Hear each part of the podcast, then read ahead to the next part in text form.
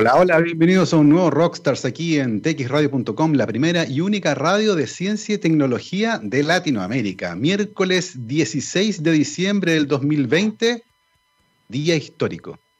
En reunión efectuada desde las 8 y media de la mañana en el Instituto de Salud Pública, el comité externo que evaluó la vacuna de los laboratorios Pfizer BioNTech acaba de votar hace cinco minutos la aprobación unánime para el uso de emergencia de la vacuna basada en RNA mensajero a partir de los 16 años en nuestro país. Día histórico porque es eh, una vacuna desarrollada durante este año. El registro sanitario queda pendiente, tiene que cumplir con un proceso que es obligatorio, pero el uso de emergencia autoriza que la vacuna pueda comenzar a ser utilizada. Se entregaron protocolos especiales tanto para el manejo de la vacuna, su transporte, aseguramiento de cadena de frío y también para la notificación de cualquier efecto adverso no documentado hasta ahora de los ensayos clínicos. La reunión se hizo en transmisión por video abierta a todo el mundo, en un ejercicio de transparencia notable. Personalmente estoy tremendamente contento y como radio, por supuesto, que comunica la ciencia, estamos también tremendamente agradecidos de que este evento haya sido público, tanto las presentaciones como la votación. Así que nada, día histórico. Hoy, 16 de diciembre del 2020, el ISP autoriza el uso de emergencia, de acuerdo al artículo 99 del Código Sanitario de nuestro país, para la vacuna de Pfizer BioNTech a partir de los 16 años. Me han preguntado mucho por qué de los 16, porque a partir de ahí, de esa edad, tenemos datos buenos de ensayos clínicos. Ahora mismo se está evaluando al rango de 12 a 16, así que lo más probable es que más adelante también se agregue. Con esta gran noticia comenzamos entonces nuestra conversación de ciencia del día de hoy. Que nos acompaña nuestra invitada aquí en la transmisión por streaming. Se trata de Anita Rojas Rodríguez, ingeniero civil electrónico de la Universidad Técnica Federico Santa María y doctora en matemáticas de la Pontificia Universidad Católica de Chile. Actualmente es profesor asociado del Departamento de Matemáticas de la gloriosa Facultad de Ciencias de la Universidad de Chile. Su área de especialidad son el álgebra, la geometría, las variedades abelianas y las curvas algebraicas. Anita, bienvenida a Rockstars. Bien, muchas gracias. Gracias por la invitación. Estoy súper contenta de estar aquí. Y es cierto, bien contenta por la noticia que, has dado recién. Y sí, uno de repente se siente orgullosa de, este país y de cómo se hacen las cosas. Exactamente. Y, las presentaciones fueron, eh, la verdad, notables, eh, muy claras, muy buenas, así que tranquilidad también para todos. Oye, Anita, eh, cuéntanos un poco para ir entrando en conversación. Lo primero, ¿Cómo has vivido esta cosa tan curiosa de la pandemia, del encierro? Eh, ¿Cómo ha afectado tu vida laboral, familiar, las clases, eh, la investigación que tú realizas? ¿Cómo, has vivido este proceso tan, tan curioso? Sí, es cierto. Em, bueno, ha sido intenso, de altos y bajos, a ratos muy feliz, a ratos más eh, angustiada, me imagino que como la mayoría de la población. Dentro de todo ha estado bien. Al principio, digamos, marzo, abril, fue de mucha ansiedad, mucha intensidad, porque había que transformar toda la docencia a una docencia en línea. Eh, como dices tú, la vida familiar se altera muchísimo porque tengo una hija pequeña. Em, entonces, esto de que yo estuviera en casa, pero trabajando, no poniéndole atención, mm, podía ser un poco complicado. Eh, entonces, el ajuste fue intenso, digamos, pero ahora la verdad es que está bastante bien, ya uno se adapta a todo, la verdad mm. es que el ser humano es sorprendente cómo ya está todo domesticado, todo eh, andando bien. Eh, ya eh, podemos decir que estamos en, un estado estacionario que puede resistir hasta que ya nuestra vacuna esté bien y podamos retomar nuestra vida, ojalá mejor de lo que era antes, tomando lo que lo bueno que se aprendió de esto y claro. eso. Exactamente, esa es una de las cosas que hay que tomar, ¿cierto? Lo bueno que dejó esto como aprendizaje para el futuro en términos de desarrollo profesional, familiar, futuro económico del país, cuidado del planeta, cómo se trabaja, cómo se enseña. Eh, ciertamente vamos a sacar lecciones sumamente importantes. Oye, Anita, revisando tu, tu currículum, aparece ahí que estudiaste Ingeniería Civil Electrónica en la Federico Santa María. Em, y es súper interesante porque cuando uno piensa en esa carrera, usualmente se imagina a los profesionales de esa área trabajando en la industria, por ejemplo. Eh, es como es el camino que uno más se imagina. Entonces, al respecto, tengo, tengo, tengo esa pregunta primero. Eh, ¿Cómo viene en ti ese interés por esta carrera en particular, que es bien entretenida, bien interesante, pero que usualmente además uno también asocia de manera eh, bien curiosa por los estereotipos más a los hombres, ¿cierto? No, el ingeniero electrónico es como, sí, claro. Eh, ¿cómo, fue en el caso tuyo el interés? ¿Cómo surge el interés por esta área? Sí, em, sí, es cierto, un camino no tradicional el que me, me llevó a donde estoy. Eh, bueno, me interesó la electrónica en parte por la parte creativa que eso tiene. Em, me interesé desde chica por películas, por ejemplo, no sé, yo soy de los 80, así que Volver al Futuro, eh, MacGyver, ella era fanática de MacGyver, eh, y no sé, Los Cazafantasmas, hubo mucha, eh, mucha película de ciencia ficción que, que estimulaba hacia el lado de la tecnología. Entonces me llamó la atención lo que uno podía crear con, con eso pero ya una vez en la carrera em, me fue gustando más la parte pura, la parte de la creación fundamental y básica, y ahí fui derivando. Cuando era chica no, no sabía que esto existía, ahora hay mucha más cultura científica de, que existe matemáticas, de que se investiga, de que la ciencia pura está viva todavía, que no está todo hecho desde la época de Euclides. Y respecto a, a cómo se me ocurrió siendo niña, digamos, en realidad es eh, tuve suerte, no hubo mayor, mayor oferta de estereotipos tan rígidos cuando yo era eh, en mi infancia, digamos. Entonces, no, mi abuelo era, había estudiado pedagogía en matemáticas, mi abuela era profesora de inglés en una época en la que las mujeres tampoco eran profesionales, mi abuela enseñaba inglés en casa. Em, entonces mm, tuve como tuve una flexibilidad de estereotipos de género que, que no hizo pensar que para mí era extraño sin embargo, cuando llegué a la universidad era evidente que era extraño porque no éramos muchas, digamos. ¿sí? En mi año éramos, éramos dos, una colega que, las dos nos recibimos, eh, y, pero no nos, nos, conocíamos poco en la universidad, de hecho, porque éramos dos en un universo de, no sé, 200. Claro. Nunca quedamos juntas en ningún curso, en general yo estaba sola en mis cursos, era la única niña en, en la sala de clase. Entonces, claro, ahí se fue haciendo evidente que no era una elección muy tradicional. Y, también tuve suerte, tuve buenos amigos em, que sí, no me hicieron sentir extraña, digamos. Eh, mm. eh, me incorporaron bien, de repente había algunas en general era más bien el paternalismo con el que había que, sobreponerse, esa, esa, sobreprotección que hacen que, que, de repente uno no puede estudiar mucho porque le explican todo. O sea, uno dice, oye, esto no lo entiendo y ya tienes ocho compañeros ayudándote. Entonces, de repente hay que esforzarse y sufrir un poco para aprender. Entonces, pero fue, fue bonito, fue y, por ahí por cuarto año me fui dando cuenta que, que si bien me interesaba la parte creativa como en un principio, ya no era la parte tan práctica, como dices tú, la industria. Y, y justamente me quería, me quería detener ahí logras identificar, porque a veces es una asignatura, un profesor, eh, un área en particular que uno le empieza a llamar la atención y, y uno empieza a mirar por otra parte y descubre esta cosa nueva. Y, tú dijiste, me empezaron a interesar los aspectos más fundamentales. Me empecé a dar cuenta que la matemática no era esta cosa estática que uno dice, no, está todo inventado desde Euclides, la verdad es que no hay nada más que hacer. Y uno empieza a descubrirlo. ¿Te pasó eso? ¿Logras identificar eh, algún evento, algún curso tal vez, o un momento en que te empiezas a dar cuenta de aquello? Sí, sí, eh, tengo varios recuerdos así, momentos cruciales que fueron desviando mi, interés.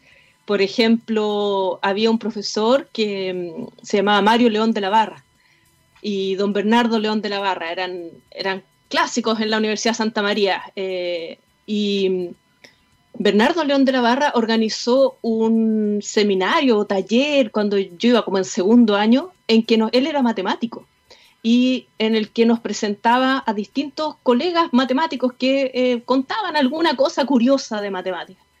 Y fue el doctor Frucht, que hacía teoría de grafos, ya era muy mayor, debe haber tenido unos 90 años cuando fue y expuso sobre teoría de grafos. Imagínate, uno estudiaba electrónica, estaba con laboratorios y que hablaran de algo en la pizarra y que fuera entretenido, para mí fue sorprendente, que sin nada concreto solo con tiza y lápiz y no estuviera atentos una hora. Se fue el doctor Frucht que nos habló de grafos. En el siguiente, por ahí hubo otra sesión de un profesor que se llama Víctor González, que después me hizo clase en el doctorado. Él también nos habló de espacios proyectivos y nos demostró que en esos universos las rectas, las paralelas se intersectaban. que no habían paralelas en el fondo, exacto. Entonces, nosotros eh, íbamos muchos electrónicos, curiosamente los electrónicos eh, teníamos más afinidad hacia la ciencia pura. Y, por otro lado, en el ramo, en ramos de electrónica empezamos a ocupar variable compleja. Y la ocupábamos así muy instrumental, los números complejos, que lo habíamos visto por ahí en un, en un cursito de, de álgebra en, en, la, en la carrera, habíamos visto un poquito y después en electrónica empieza a aparecer esto de los números en electrónica de potencia con el profesor José Rodríguez. Entonces ahí ya fue como mucho, o sea, como por muchos lados me empezó a llegar que la teoría tenía una utilidad práctica y me empezó a gustar entender por qué la teoría funcionaba, no, no usarla, sino entenderla a ella. Y, y ahí fui derivando, me recibí de, de, ingeniero, hice las prácticas, en las prácticas confirmé que no era la parte técnica la que me gustaba. Son muy útiles las prácticas en ese sentido. Ah, sí. y, y, ya después, ya cuando me recibí, derivé hacia el lado puro. Es súper interesante porque finalmente cuando uno compara muchas trayectorias, uno se da cuenta que el elemento común eh, que se puede identificar con mayor frecuencia es esa curiosidad eh, cuando uno dice, oye, esta, esta cosa es interesante tiene, y tiene un montón de cosas choras, y de repente uno descubre que esa entrada que era un poco estrecha tal vez, se abre y aparece un mundo entero nuevo que está lleno de preguntas fascinantes. Eh, y en el caso tuyo, además viene con la confirmación, eh, tú lo dijiste, las prácticas son muy útiles. Eh, tengo amigos que descubrieron que no podían trabajar jamás en ambientes clínicos porque vieron sangre y se desmayaron. Entonces, claro, uno descubre ahí esas cosas y dice, ok, esto puede que no sea para mí. Y, y también sirve, ¿cierto? Decir, ok, esto me gusta y esto no, y evidentemente uno reorienta. Eh, en ese momento, eh, cuando, cuando empiezas a, a, salir al mundo, ¿cierto? Egresas de la carrera, eh, ¿aparece como idea fija, por ejemplo, hacer un doctorado en matemáticas? ¿Ese era el camino? Sí, la verdad es que no. No sabía que era un doctorado en matemáticas lo que yo quería hacer. Sabía que quería estudiar más y más teoría. Era, era así, en, uno en realidad eh, no tiene idea, va, va como tanteando en el camino y, y, tomando lo que aparece.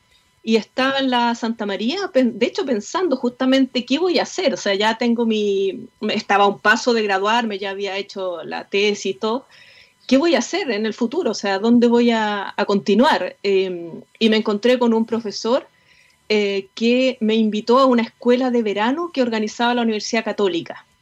Él había sido mi profesor en un curso lectivo que yo tomé, porque la gracia también de la universidad, la Santa María en particular, es que ofrecen un montón de electivos que uno puede tomar fuera de su malla, fuera de su plan.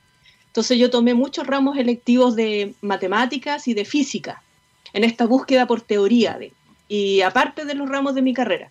Y uno de esos ramos me lo había hecho un profesor que ahora está en la Universidad de la Frontera, se llama Ángel Caroca, me había hecho variable compleja. Y, me encontré con ese profesor en el patio de la universidad y lo saludé y me dijo, oye, ¿qué estás haciendo? Justo ando pegando afiches de una escuela de verano en matemáticas. Y yo, ah, a ver, y me mostró el afiche que andaba pegando ahí en la universidad para invitar a estudiantes a hacer una escuela de verano en matemática pura. Y dije, ah, voy a ir a ver y fue así, la analogía es como un agujero negro, así yo llegué, dije, ah, voy a mirar y fui absorbida y quedé y nunca más salí. De, entré a esta escuela de verano que duraba tres semanas y todavía estoy en matemáticas. Digo. Fue muy, muy crucial así. Es, es, lo más parecido a lo que uno puede escuchar como descripción de amor a primera vista. sí, eh, es cierto. Que es como un agujero negro y, uno, y queda embrujado para siempre con un área eh, recuerdo algún discurso del profesor Titureta, que era de la Facultad de Ciencias, de hecho, bioquímico de la Chile, eh, que él decía, uno, uno, cae atrapado bajo el embrujo de esto, de, de, las preguntas, de perseguirlo, y es muy difícil salirse de ahí. Eh, y, cómo fue ese trayecto eh, cuando, cuando decides finalmente embarcarte en esta aventura, viene este curso, te muestra claramente el camino? ¿Cómo fue el trayecto tuyo en el doctorado? Y, cómo uno, porque cuando la ciencia es experimental, por ejemplo, en biología, que es lo, más, lo que la gente usualmente más imagina, uno ve a un bichito, le da una droga y lo mide. Eh, y hay una hipótesis que tiene que ver con respecto a cuánto va a crecer el bichito con la droga que yo le doy. Eh, pero cuesta más imaginarse ese mismo ejercicio en un área pura como la matemática. Eh, en el fondo, ¿cómo, ¿de dónde vienen esas preguntas? Particularmente con esta idea que tú mencionaste al principio, que desde afuera uno tiene la sensación de que la matemática ya no cambia, que, que todo se hizo hace dos mil años y que ahí estamos con esas herramientas y que sigue igual. Eh, ¿cómo, ¿cómo fue ese proceso de hacer un doctorado en matemática y particularmente de generar esta, esta suerte de pregunta fundamental que es la que guía el camino a la tesis? Sí, eh, oh, qué interesante. Eh, bueno, no fue fácil, la verdad, porque la formación de ingeniero eh, va completamente orientada en otra dirección, que es la de usar las herramientas de forma creativa, por supuesto, crear soluciones, descubrir cosas, también tiene eso, pero mm, no te prepara en los fundamentos para poder hacer teorías. Entonces, no fue nada fácil, la verdad, fue de bastante frustración. en esta escuela de verano, eh, obviamente quedé fascinada y como dices tú, ya completamente atrapada por la matemática y yo quería saber y era más o menos claro. Me, ahí entré a hacer un, un magíster a la católica, después no completé el magíster porque me pasé al doctorado. Em, exacto. Y, y, tuve que llenar muchos huecos teóricos, digamos, cosas que mis compañeros sabían porque se los habían pasado en la carrera de, de licenciatura, que yo no sabía, teoría fundamental. Así que fue súper duro. Ahí fue fundamental también quien después fui mi tutora de la tesis, que es la profesora Rubí Rodríguez, que también está en la frontera en Temuco ahora. Mm. Eh, yo me, quise retirar 80 veces del doctorado, digamos, porque no estaba acostumbrada a esto de no entender, de no, de no saber, de no era, fue durísimo, durísimo al principio. obviamente siempre fui, fui, buena alumna y si estudiando un poco podía, pero aquí tenía tantos huecos de origen que había que estudiar realmente duro, digamos. Entonces, estudiar sola cosas que otra gente había recibido en clase. Entonces me quise retirar, recuerdo alguna vez, así ya muy, muy fundamentalmente y casi llorando en la oficina de, de Rubí, que era la directora en ese momento del programa, y me dijo, a ver, pero es obvio que hay cosas que no sabes porque no te las pasaron desde otra carrera. Calma, o sea, bájale la ansiedad, anda llenando los huecos con calma y le puso como paño frío a mi frustración. Y finalmente, bueno, eh, lo pude hacer, digamos. Eh, terminé el doctorado y la búsqueda de problema abstracto es más parecido, yo creo, al proceso artístico. Mm. La, ciencia pura es más, más parecida a, la creación artística, en que en realidad, de hecho, es muy difícil elaborar proyectos por la lógica que hay, que de, pon, como dices tú, pon la hipótesis, qué esperas lograr, qué esperas no lograr. En matemática uno mucho no sabe eso, uno dice, yo quiero estudiar por ahí, pero me, me, imagino, pero realmente no, es mucho más parecido al al arte, como si un pintor tú le dijeras, ya, pero ¿qué quieres pintar con estas pinturas? Ah, el pintor te dice, ah, una cosa campestre, pero tampoco sabe realmente lo que quieras, le va saliendo a medida que va, que va haciéndolo. Yo el otro día le escuchaba una entrevista a, a la escritora Isabel Allende. Ella decía, yo empiezo con la idea más o menos de lo que quiero en la novela, pero después los personajes van haciendo lo que quieren hacer. Entonces, en matemáticas más o menos igual, uno más o menos se imagina, quiero hacer esto, estudiar. Por aquí la tesis fue así, yo dije, mi, tutora me dijo, estudia acciones de grupos, simetrías, y empecé a leer y fue saliendo y también por hecho fortuito. Eh, eh, es igual, la suerte y que te pille trabajando en el fondo. Qué interesante todo lo que me has contado y se me vienen mm. muchísimas preguntas a la cabeza que tienen que ver con la formación en matemática, por ejemplo, en los colegios, eh, que, también se enseña de esa forma, como súper fija, está en roca, es esto, muy utilitarista, ¿cierto? Eh, no, con esta, no con esta lógica que me encantó esto del arte, de la pregunta abstracta, de tratar de entenderla, de vivir la matemática, que tal vez con ese foco podría cambiar la actitud general que existe hacia las matemáticas, ¿cierto? Esta suerte de espanto y rechazo que hay muchas veces en el colegio. Y, y tal vez lo que le falta es eso, ponerle este otro lado que es súper atractivo, y de la mano con eso, la dificultad de plantearse proyectos que además van a ser revisados por pares después. Eh, porque, porque a lo mejor la belleza que tú ves en un problema no puede ser detectada por otros, tal vez, porque lo vio distinto, porque se está pensando en otra cosa. Eh, se me llenan la cabeza preguntas, pero, pero, pero sobre esas, esta resiliencia que, a muchos que escuchan este programa y que están haciendo un programa doctorado, les ha pasado que se enfrentan a esa problemática de decir, ¿sabes qué? No doy más. Eh, y, tú nos contaste ahí, la profe Rubí te dice, mira, a ver, cálmate un poco, es normal que ocurra esto, eh, y pasa ese periodo de frustración. Eh, ¿Alguna recomendación para alguien que esté pasando a lo mejor por algo similar ahora? Mm. Sí, em, es cierto, fue fundamental. Yo creo que lo fundamental es conversarlo con alguien. Ojalá alguien que ya sea mayor, digamos.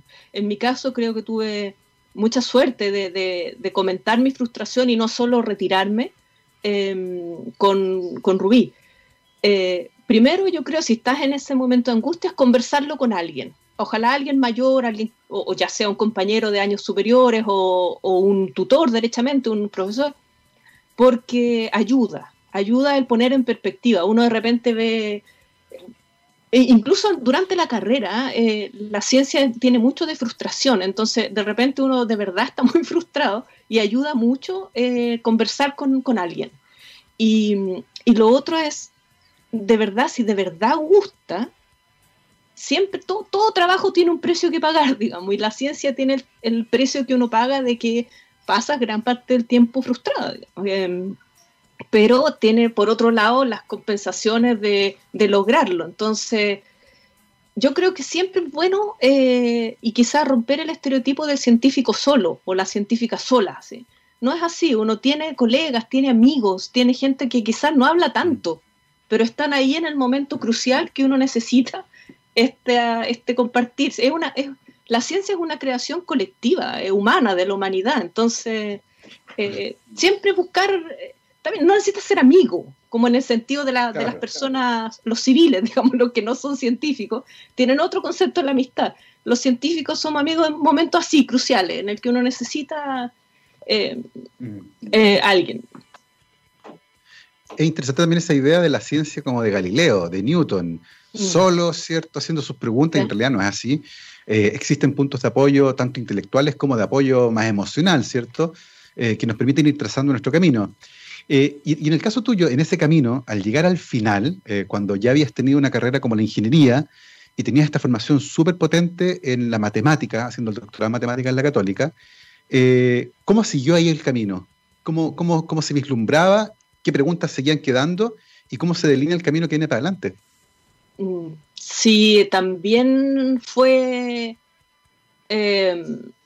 también fue eh, quizás colectivo en el sentido de que cuando uno hace un doctorado entra a una comunidad em, que tiene sus pros y sus contras, por supuesto, como toda comunidad hay, mm. eh, hay momentos fome, hay momentos buenos, pero lo cierto es que entras a una comunidad. Entonces, cuando yo me doctoré, mi, uno de los que revisó mi tesis era un profesor mexicano que lamentablemente falleció y Sevin Resillas, y él, después de revisar mi tesis, le gustó el trabajo y todo, me dijo que por qué no postulaba a hacer un postdoctorado en México.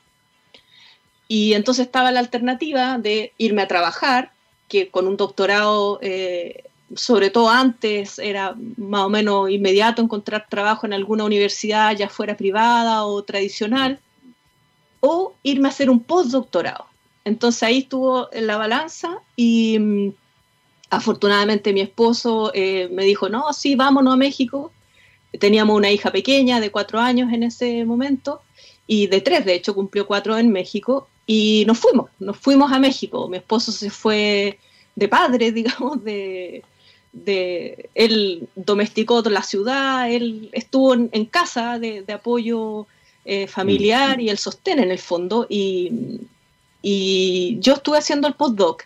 Y ahí se abrió mi carrera académica realmente en el sentido internacional, porque como es una, una cosa colectiva, cuando uno se doctora en Chile, tiene un poco la dificultad de que no tiene muchos lazos internacionales naturales que surgieron de uno, porque cuando se doctoran fuera tienen sus compañeros de doctorado que se van a ir a China, Francia, Alemania y después van a ser sus colaboradores cuando uno se doctora en Chile está un poquito más sola, sobre todo en las ciencias puras, que en el fondo habíamos uno cada tres años, digamos. Entonces, em, irme a México me abrió lazos de colaboración que fueron míos, que no fueron de mi tutora, que, fueron mm. generados por mí.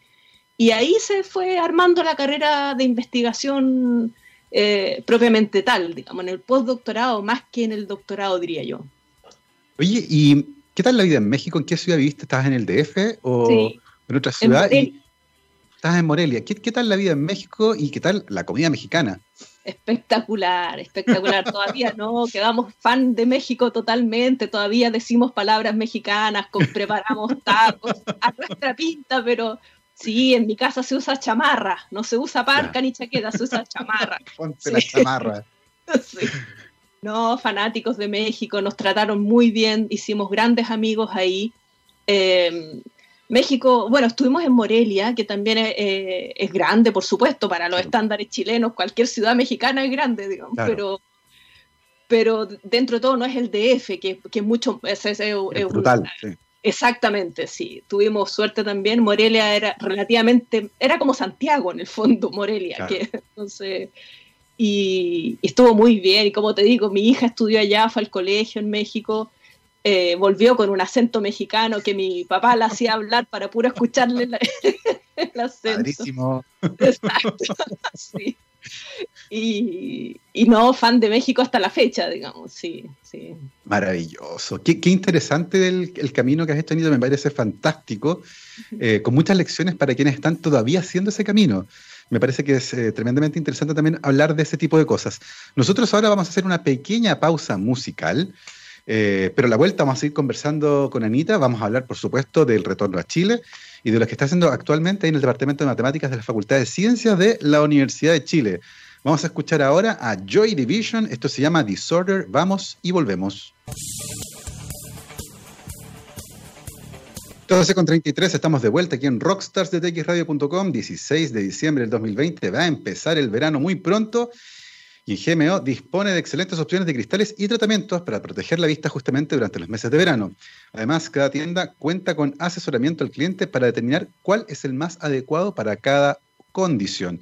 Para mayor información acerca de los modelos, servicios y agendamiento de horas, pueden ingresar a gmo.cl. Ya lo saben, a cuidarse la vista durante los meses de verano donde hay mayor radiación ultravioleta. Estamos conversando el día de hoy aquí en Rockstars con Anita Rojas Rodríguez, ingeniero civil electrónico de la Universidad Técnica Federico Santa María, doctora en matemáticas de la Pontificia Universidad Católica de Chile, actualmente profesor asociado del Departamento de Matemáticas de la Facultad de Ciencias de la Universidad de Chile, especialista en álgebra, geometría, variedades abelianas y curvas algebraicas. Y antes de la pausa la dejamos en México, ahí en Morelia, fascinada con la vida en México, eh, en familia, haciendo el postdoc, conectándose con otros investigadores, ¿cierto?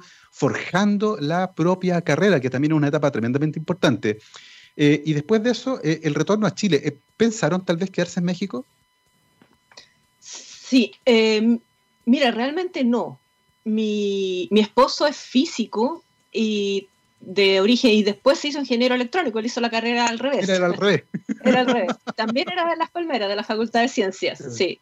Y nos encontramos en ingeniería. Em, entonces, durante la estadía en México, mi esposo se reinventó y retomó la beta artística, que yo te digo esto de que los científicos siempre estamos más cercanos al arte, claro. Y eh, cuando regresamos, o sea, cuando terminó el postdoc, estaba la opción de seguir otro año, pero ya queríamos volver. La verdad es que eh, nos gusta salir, nos gusta viajar, conocer, pero nuestra casa está acá, digamos, en, Chile. Y nunca pensamos quedarnos allá. No, no era opción. Y cuando volvimos, eh, mi esposo venía con la idea y hizo un, se hizo fotógrafo. Él es fotógrafo, es artista en realidad este es su taller. Él hace marionetas también, mucho trabajo manual y queríamos volver a Chile.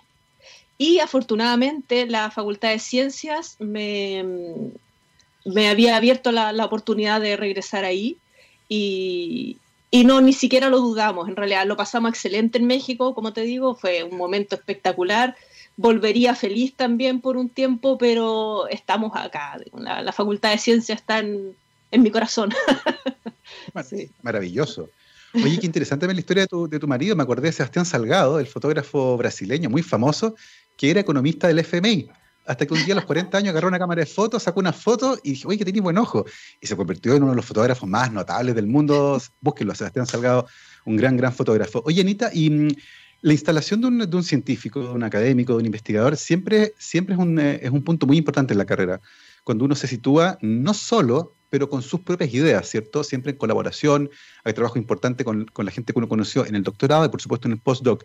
En ese momento cuando te instalas, ¿cuáles son las preguntas, las ideas que empezaste a explorar en las matemáticas? Sí, yo eh, en México conocí nuevas cosas que no fueron directamente lo que hice en la tesis. En, la tesis yo estudié, bueno, esto que se llaman variedades abelianas, pero que uno se la puede imaginar como objetos que tienen simetrías. ¿ya? Entonces, no sé, la esfera es un objeto que tiene simetría. Eh, un neumático es una dona, es un objeto que tiene simetría. Entonces las variedades abelianas son generalizaciones de ese tipo de, cosas, digamos. Eh, y hay algunas que son especiales porque tienen las simetrías, le provocan distintas cosas y yo me concentré en ese tipo de objetos en, durante México, eh, cuando estuve en México. Y cuando regresé venía con la idea de juntar esas dos cosas, de, de juntar lo que había aprendido en el doctorado y lo que había aprendido en el postdoctorado. Y mm, afortunadamente habían estos proyectos de, iniciación eh, que, que, tiene CONICIT para, bueno, la ANID ahora, para, para, jóvenes, que justamente mm. esa es la idea, digamos, es que uno viene con, con, ideas que trae, pero no tiene una carrera consolidada todavía porque está en eso. Y obtuve uno de esos proyectos de iniciación y con eso me, me permitió insertarme en la, en la Facultad de Ciencias que también la Facultad de Ciencia es un lugar privilegiado en el sentido de que eh, la, investigación es muy importante, es muy valorada. Entonces, los jóvenes teníamos menos docencia que lo que tienen. Ahora no, pues ahora ya no soy joven, así que tengo el nivel de docencia usual, pero en ese momento tenía eh, una carga docente que me permitía eh, afianzar, porque ese es uno de los problemas de la, de la matemática, que si bien es colectivo, como tú dices, hay algo que uno tiene que hacer, no se puede delegar. No es como los trabajos en los laboratorios que yo a veces miro con envidia a los colegas que le pueden delegar labores a los, a los técnicos o a los estudiantes. Nosotros no, nosotros tenemos que hacer nosotros el, eh, lo que estamos haciendo, no, no se puede delegar, digamos. No Oye, tú hazme este teorema. No se puede. Entonces, em, eh, eh, necesitas tiempo necesitas tiempo para mm. concentrarte y, tuve de nuevo suerte de que la facultad entiende eso y a los jóvenes nos dejaba un poquito más de, tiempo para estar así mirando el techo, que parece que no estás haciendo nada, pero la verdad estás... Hay, un componente de lo que dices que es súper interesante y que tiene que ver, por ejemplo, con cómo uno enchufa cosas como la inteligencia artificial en esta área. Porque mm. claro, hay un trabajo que es creativo, eh, que tiene que ver con cómo yo genero una pregunta, por ejemplo, y la resuelvo. Y tal vez, claro, en la resolución uno podría pensar en el uso de tecnología eh, y meter la computación cuántica y la inteligencia artificial, ¿cierto? Pero en la generación de preguntas tal vez no hay tanto espacio. Eh, ¿Se discute eso hoy día, por ejemplo, en, el área de investigación de las matemáticas? Eh, si hay algún rol, por ejemplo, para estas tecnologías que uno imagina metidas casi en todas partes, o todavía no es una, no es una conversación que sea muy, muy clara? Sí, ya está instalada. Eh, ¿Qué tanto pueden resolver? ¿Qué, tantos teoremas podrían demostrarse? Si somos necesarios en un futuro o no. Si llegamos a perfeccionar algún tipo de inteligencia, a lo mejor los matemáticos ya no somos más necesarios. Y hay corrientes, ¿no? Los que creen que la inteligencia artificial dura, digamos, que de verdad va a reemplazar a la inteligencia humana. Y están, estamos los que creemos que hay un componente de creación que es esencialmente humano y que mm, eh, no, se puede, no se puede reemplazar. Yo uso mucha tecnología, de hecho, por mi, paso por ingeniería me, ha servido muchísimo para eh, programar un montón de cosas, eh, pero finalmente yo siempre digo, ya, ahora hay que pensar. o sea, hay, un momento en el que hay que pensar. o sea, la computadora te hace un montón de cuentas, te, incluso te ayudan las conjeturas, que tú crees que va a pasar, la máquina me, me ayuda muchísimo. Pero hay un momento en que digo, ya, nada, ahora, ahora me toca pensar, no, no se puede descansar completamente en la, en la máquina. Oye, ¿y, tus rituales de pensar? ¿Tienes algún ritual? Hay gente que, me acuerdo que Einstein tocaba el violín, hay gente que escucha música clásica, eh, hay otros que se toman un café grande o salen a pasear. ¿Tienes, ¿tienes rituales de ponerte a pensar? Em, bueno, cuando estoy así en el máximo, máximo, escucho a Jean-Michel Jarre. Ah, mira, los conciertos en China, escúchenlo a eso, ahí, me transportan automáticamente unas vacaciones en el sur. Eh, esos, rituales que a uno lo, enganchan en esto, qué interesante, ¿no? El punto con el arte, este componente de la creatividad humana, eh, eso que le da, ¿cierto?, este carácter especial a varias de las cosas que hacemos. Y me parece una discusión súper interesante. Eh, vámonos de vuelta ahora a otra parte, vámonos al aula. Eh, tú, como todos los investigadores, ¿cierto? Y lo dijiste, la, docencia se va haciendo cada vez más, más presente en la vida del investigador. Al principio un poco menos, para poder afianzarse, pero ya cuando la carrera está un poco más afianzada, la, carga académica aumenta, tanto en pre como en posgrado. ¿Cómo visualizas la enseñanza de las matemáticas? Tanto en las carreras en las que tú haces clases en la universidad, como lo que puedes ver en el colegio, por ejemplo, tal vez a través de tu hija. Eh, ¿Hay cosas que se podían transportar de un lado a otro, que generar alianzas, por ejemplo, para tratar de cambiar un poco la forma en que se enseñan las matemáticas? Sí, ese es un sueño que tenemos muchos, creo yo, matemáticos puros, que quizás que le bajen a la cantidad de contenidos que enseñan en el colegio para que puedan eh, adquirir más el sabor de la matemática, porque no se consigue ni uno ni otro. Se consigue gente que sale odiando las matemáticas porque les pusieron tanta cosa y que después no saben calcular un porcentaje. Y, y el que le va a gustar, le va a gustar, digamos, no necesitas ponerle tanto contenido, lo aprende después. Entonces, a mí me gustaría que hubiera más, eh, más sabor, más, menos punitiva, por ejemplo. Yo siempre reclamo eso, tanto castigo en la matemática, en la, X. Cuando nos, yo siempre decía, o sea, los niños pequeños dibujan y hacen un mono con dos patas y la cabeza toda chueca y uno dice, ay, qué bonito, y el profesor de arte lo felicita y hacen una exposición en el pasillo, pero cuando en matemáticas se equivoca le haces una X en la prueba, entonces desde pequeñita le van, ya, si te hizo el 2 al revés, lo hizo al revés, digamos, ya lo hará bien en, en tercero básico, entonces yo le bajaría a los pequeños, le bajaría la cosa punitiva, o sea, copiarle más a los profesores de arte o a los de, a los de música, de repente hay unas presentaciones que uno está así con cómo suenan los instrumentos, pero están felices los cabros chicos, uno tocando la flauta por un lado, el otro la guitarra por otro, y queda una cosa así, pero ya no importa, hizo música. Entonces, yo creo que hasta quinto básico eh, debería ser así la matemática. Ya le salió mal la suma, le salió, ya le saldrá bien en la siguiente, pongamos, mostremos sus tareas todas chuecas, los números mal. Y, claro, en algún momento hay que centrarlo porque también matemática tiene la utilidad diaria, entonces tampoco, eh, mm. digamos, los profesores de arte tienen la tranquilidad de que si no aprendió a pintar nunca, bueno, no aprendió nomás, pinta feo cuando adulto.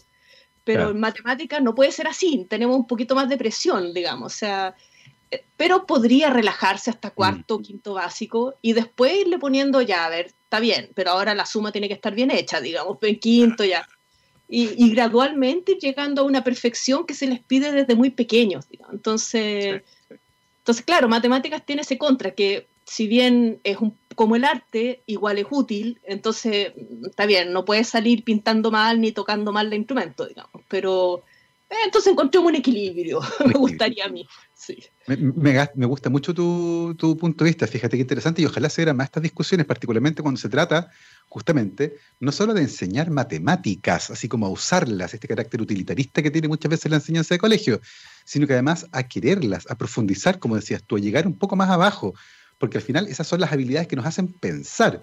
Y aprender a pensar debería ser la gran habilidad que uno adquiere cuando sale del colegio, no aprender cosas que después se van olvidando a medida que uno envejece y se va pegando en la cabeza. Eh, pero aprender a pensar queda ahí, ¿cierto? Oye, Anita, y hoy, ¿Qué, preguntas en matemáticas son las que te quitan el sueño? ¿En qué estás pensando? ¿Por dónde van tus investigaciones el día de hoy? Em, sí, bueno, sigo en el mundo de, estas variedades que te decía, de estos mm. objetos con simetrías y cosas así. Y hay preguntas que son, eh, obviamente hay que saber un poco más para, entenderlas, porque el, lenguaje en el fondo es el que hace que no sea tan, tan accesible pero que están así dando vuelta y que todavía no se saben y que son tan simples en el contexto en el que yo estoy que me parece increíble que no se sepan, digamos. Entonces, no sé, por ejemplo, estas variedades, hay algunas en, que se parten en pedacitos pequeños, tan pequeños que cada uno tiene dimensión 1, ¿ya? Entonces, eso se llaman, eh, en las que estoy pensando, les decimos curvas elípticas, ya que son estas donas. ¿ya? Entonces, tú tienes una variedad de dimensión 80 y se parten 80 donas. Se descomponen 80 donas que tú podrías pintar. Y no se sabe si en cada dimensión hay una variedad que se parte completamente. No se sabe, nadie sabe. Y, ni siquiera se sabe si se acaban. A lo mejor hay una dimensión, no sé, un millón quinientos mil, que de ahí para arriba ninguna se va a partir en donas pequeñas. Esas dos preguntas no se saben. ¿Y cómo uno se aproxima a ese tipo de preguntas? Porque, claro, tú, tú le explicas eh, lo de las dimensiones y uno se puede imaginar el problema y uno puede decir, pero esto debería ser relativamente fácil, pero claramente si no se sabe es porque no es fácil. ¿Cómo uno se aproxima al estudio de ese objeto? Eh, ¿cuál, es la dinámica? ¿Cómo, ¿Cómo, uno finalmente logra tratar de entender estos sistemas que, no están aquí en mi mano? Sí, eh, bueno, ahí de nuevo es un poco como el arte, o sea, cada uno, cada científico tiene su propia forma. Yo me aproximo en general eh, construyendo, soy muy ingeniero en ese sentido, todavía me queda. Yo voy construyendo ejemplos, ¿sí? O sea, en matemáticas, yo, bueno, cuando llegué a matemática yo siempre bromeaba porque en los primeros cursos, como venía con otra formación, de repente el profesor o la profesora decían, vamos a pensar un ejemplo concreto, sea una matriz.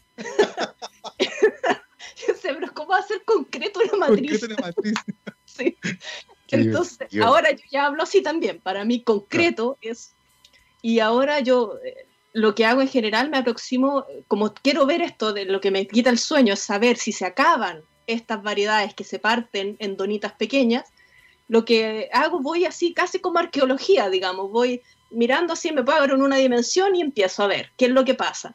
Empiezo a ver las simetrías, si me ayudan a partirla. Pero mm, es con mucha teoría. El problema es, finalmente termina siendo muy, muy abstracto. Entonces yo me aproximo de forma concreta, viendo ejemplos, viendo cómo lo hicieron en trabajos anteriores otras personas, para ver si hay o no hay. Eh, y, de, a poco uno empieza a evolucionar hacia, hacia el lenguaje muy, muy puro y muy abstracto, pero la aproximación es concreta en mi caso. ¿sí? Y hay, otro aspecto que es súper interesante, que lo mencionaste parcialmente cuando hablamos de tu carrera inicial en ingeniería, eh, y que tengo la sensación de que se puede profundizar tal vez en la matemática, y que tiene que ver de nuevo con el sesgo de género. Eh, y te lo pregunto porque me, invitaron a participar en el mes de enero en una reunión que se va a hacer en Europa justamente sobre comunicación científica, tratando de evitar los sesgos de géneros, particularmente impulsando las carreras STEM, eh, donde las matemáticas ciertamente son uno de los focos, porque usualmente es una de las áreas donde hay menos mujeres proporcionalmente hablando.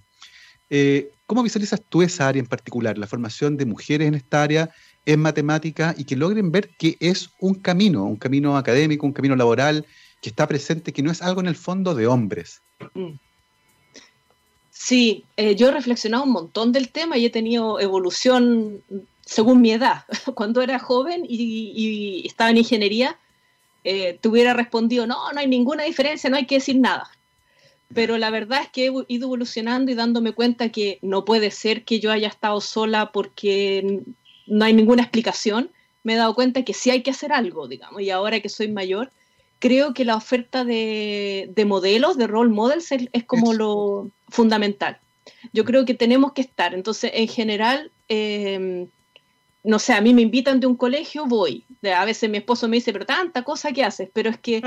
Eh, y de hecho a mí me gusta, a pesar de que me he encontrado con varias em, profesoras y en general mujeres que me discuten, a mí me gusta decir ingeniero, digamos, porque yo soy ingeniero o ingeniera da igual, o sea, soy mujer, me siento mujer, soy madre, soy esposa, etcétera, y el título profesional, que sea mujer o no mujer, debiera, ojalá en algún momento sea irrelevante, digamos. O sea, soy ingeniero igual como son mis compañeros, digamos, como nos graduamos todos. Si quieres me dices ingeniera, si te molesta decirme ingeniero, pero mm, me gusta a veces decir eso, incluso cuando doy conferencias a veces me refiero a las científicas como con el apellido, entonces digo, no sé, Germain, Nether, y después digo Emily.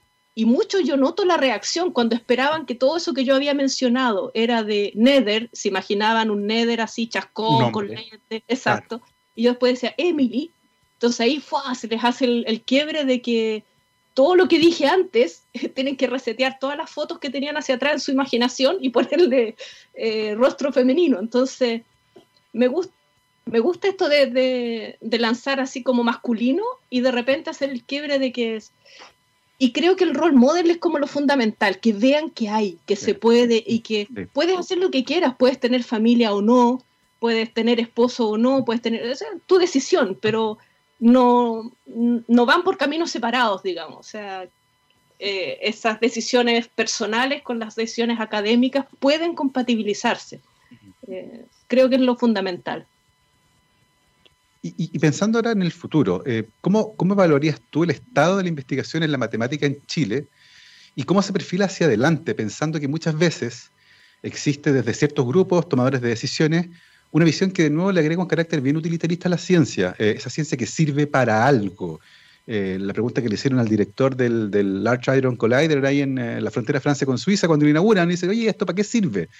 Y el tipo le dice, no sé, vamos a ver qué sale.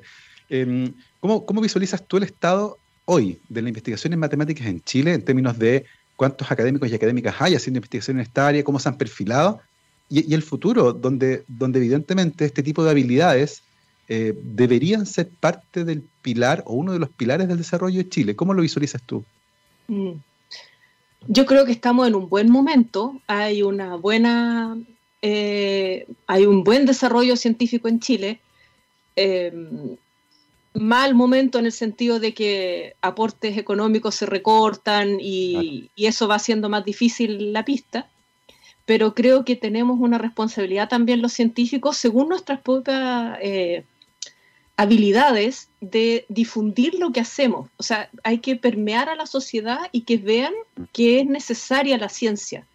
Y, para eso los que podemos o no nos desagrada tanto tenemos que hacer comunicación, digamos. O sea, esto que hacen ustedes en la radio, las actividades de divulgación, tus libros, hay que hacerlo porque la, sociedad tiene que ver que la ciencia eh, existe, que se hace, que es importante y que se hace en Chile para que los aportes económicos vayan y no sean cuestionados y al final la gente se acostumbra a que es necesario. Entonces, yo creo que tenemos una responsabilidad grande los científicos y no, no tiene por qué ser todos. hay algunos que son más hábiles para comunicar, otros son menos hábiles. Bueno, cada uno en su rol, pero algunos tienen o tenemos que asumir el rol de que la sociedad se dé cuenta de la importancia de la ciencia.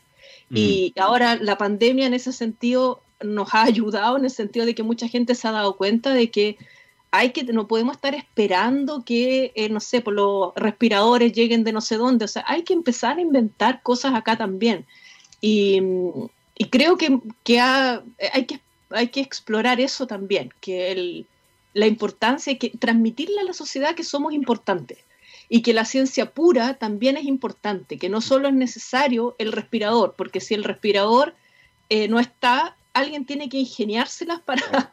Entonces, hay que ir un, paso más atrás. Yo creo que la, humanidad ya está preparada para entender que hay que tiene que haber un piso sobre el que se crean cosas. Entonces, falta, por eso a mí me gusta hacer divulgación también de, matemática pura. Cuando hago conferencias a, colegios, eh, les hago matemática pura, digamos, para que vean que es necesaria y, que está viva y, y que es importante también.